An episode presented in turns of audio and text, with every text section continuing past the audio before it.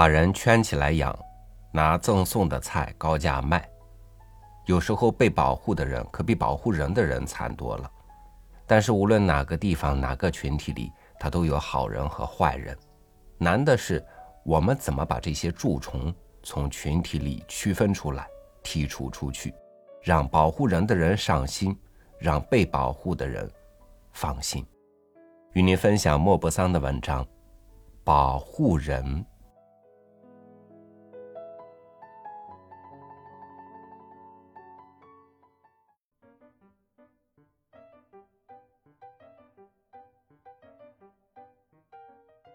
马兰做梦也没会想到有这么好的官运。有天早上，他从报上看到，从前一位同学新晋当了议员。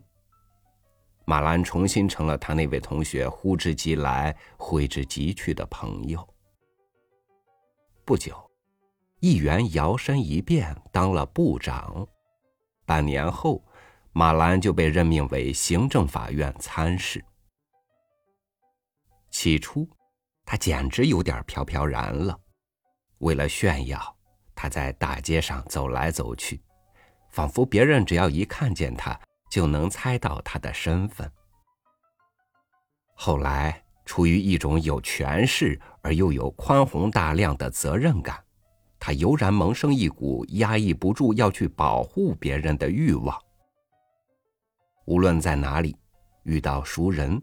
他都高兴的迎上去，不等人家问，就连忙说：“您知道，我现在当参事了，很想为您出点力。如果用得着我的地方，请您甭客气，尽管吩咐好了。哎，我在这个位置上是有权利的。一有机会，他对任何人都主动给予无限慷慨的帮助。”他每天都要给人写十封、二十封、五十封介绍信。他写给所有的官吏，他感到幸福，无比幸福。一天早上，他准备去行政法院，屋外已经下雨了。雨越下越大，他只好在一个房门口躲雨。那儿已有个老神父。在当参事前，他并不喜欢神父。自一位红衣教主在一件棘手的事情上客气的向他求教以后，他对他们也才尊敬起来。他看看神父，关切的问：“请问您到哪一区去？”神父有点犹豫，过了一会儿才说：“我朝王宫方向去。”如果您愿意，神父，我可以和您合用我这把伞。我到行政法院去，我是那里的参事。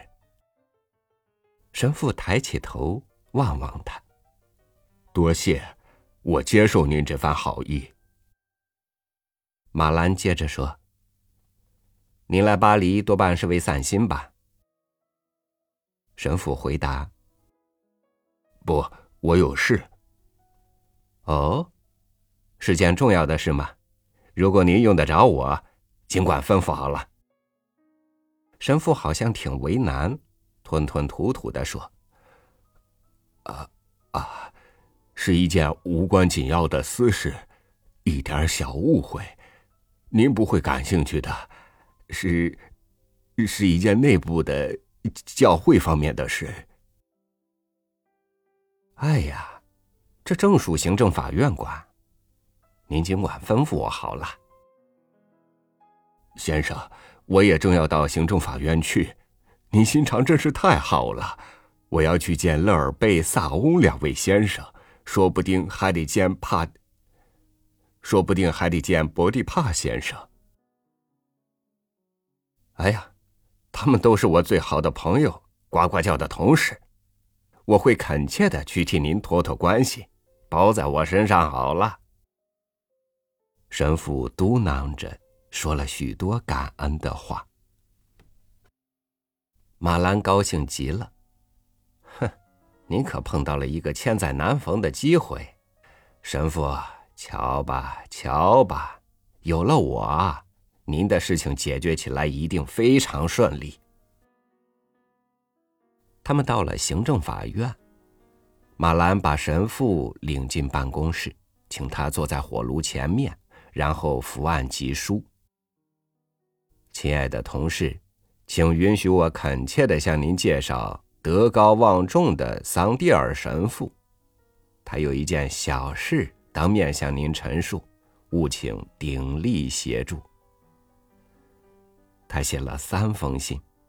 那受他保护的人接了信，千恩万谢的走了。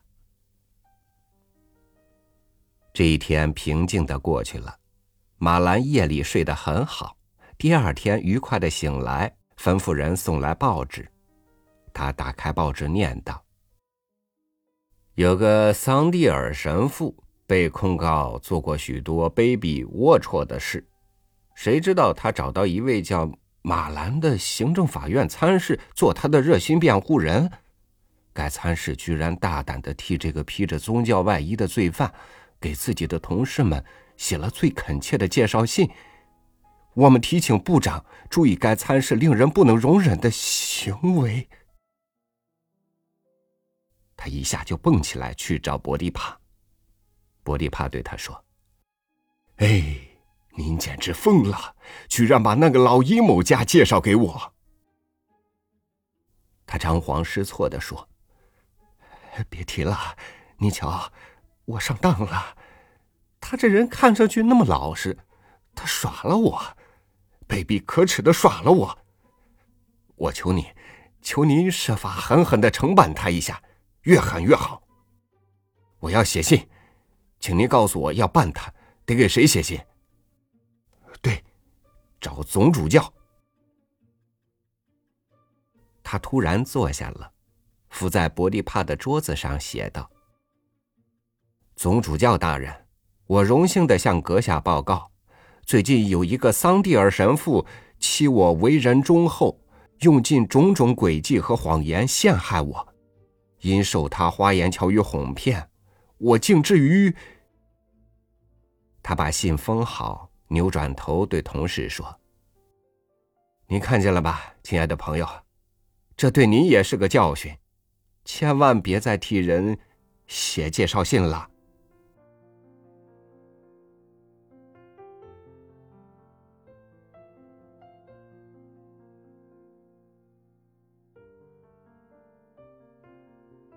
你能保护别人，不代表你比别人强大。而是你处在那个位置，要尽到保护的责任。被保护也不表示你弱小，而是你有保护之外的责任要尽。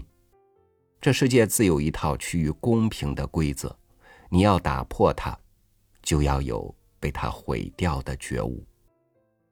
好，感谢您收听我的分享，我是朝雨，祝您晚安，明天见。